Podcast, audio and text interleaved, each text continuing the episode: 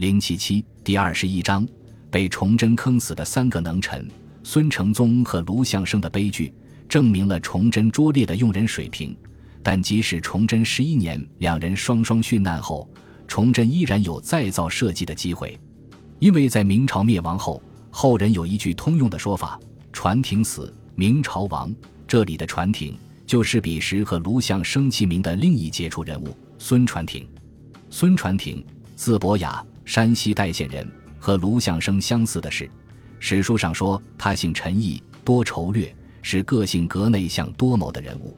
他也是在天启年间就入京为官，担任过吏部主事。为忠贤当权时，孙传庭干脆辞官回家，此后十多年一直在家闲住。崇祯年间，农民军大起，清军入寇不断，与孙传庭交好的京中陕西、山西籍官员不断有人举荐孙传庭出山，而真正让崇祯动心的是彼时内阁大学士温体仁，此人后来被编入《明史奸臣传》的评价。曾与孙传庭在吏部共事过的温体仁说：“孙传庭可比唐之郭子仪也。”崇祯八年（公元1635年），孙传庭得到启用，先调为顺天知府，次年又擢升为陕西巡抚。此时陕西农民起义四起，孙传庭临危受命，仅用一年的时间，就将当地马金忠、刘国能等十七路农民军尽数剿灭。与卢象升一样，他的方法也是练兵。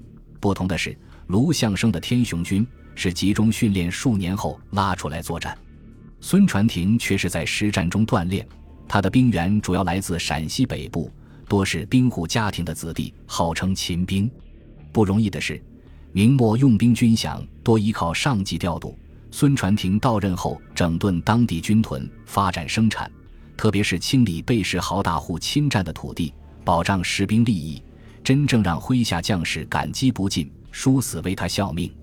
仅是西安一地的秦兵，每年靠自力更生就能收税银十多万，行军打仗基本不花朝廷的钱。也正因如此，孙传庭曾遭人弹劾，说他拥兵自专，置国家法度不顾。用人之际，崇祯并未追究。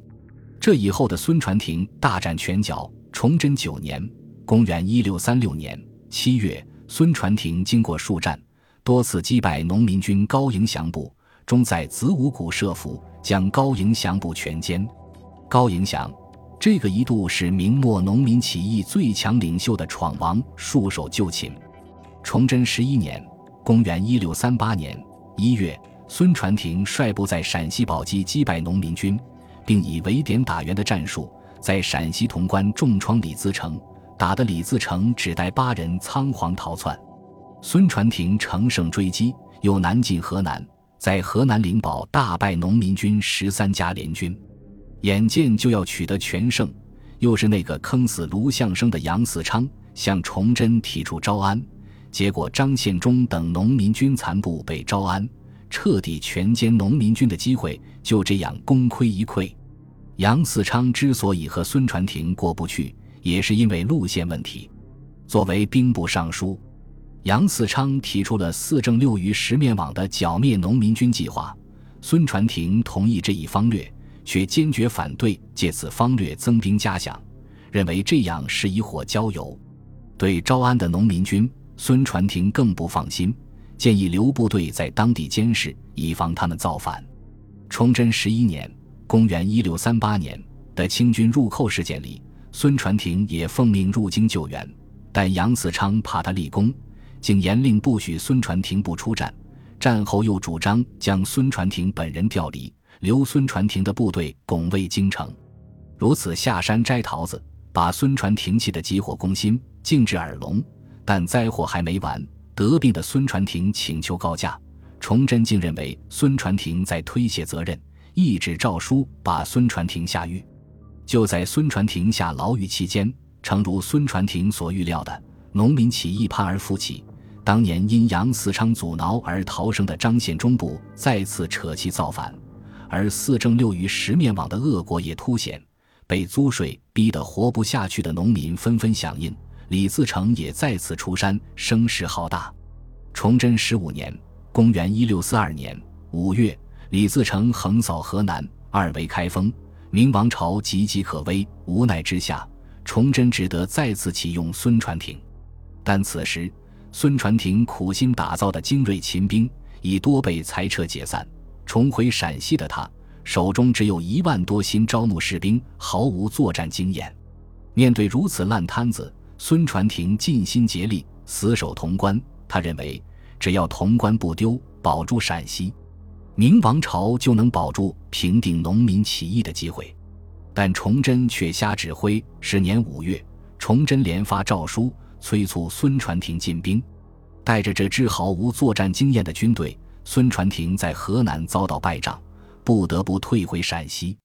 他深知李自成下一步的目标必定是入陕。因此，在潼关整顿城防，制造火器，意图坚守。然而，崇祯十六年（公元一六四三年）五月，明王朝再次严令孙传庭主动出击，和李自成决战。孙传庭接诏后痛哭道：“无故之去而不返也。”明知必死的孙传庭，开始了他人生最后一战。八月十二日，在襄城之战中，面对李自成的五十万大军，孙传庭再度战败。全军覆没下，孙传庭单骑冲入敌阵，壮烈殉国。孙传庭的战死，让明朝失去了最后一支可以挽救危局的军队和最后一个可以挽救危局的人。与卢象升一样，孙传庭不但是被瞎指挥坑死，更在死后遭到冷遇，一直到明朝灭亡，他都没有得到崇祯的追谥。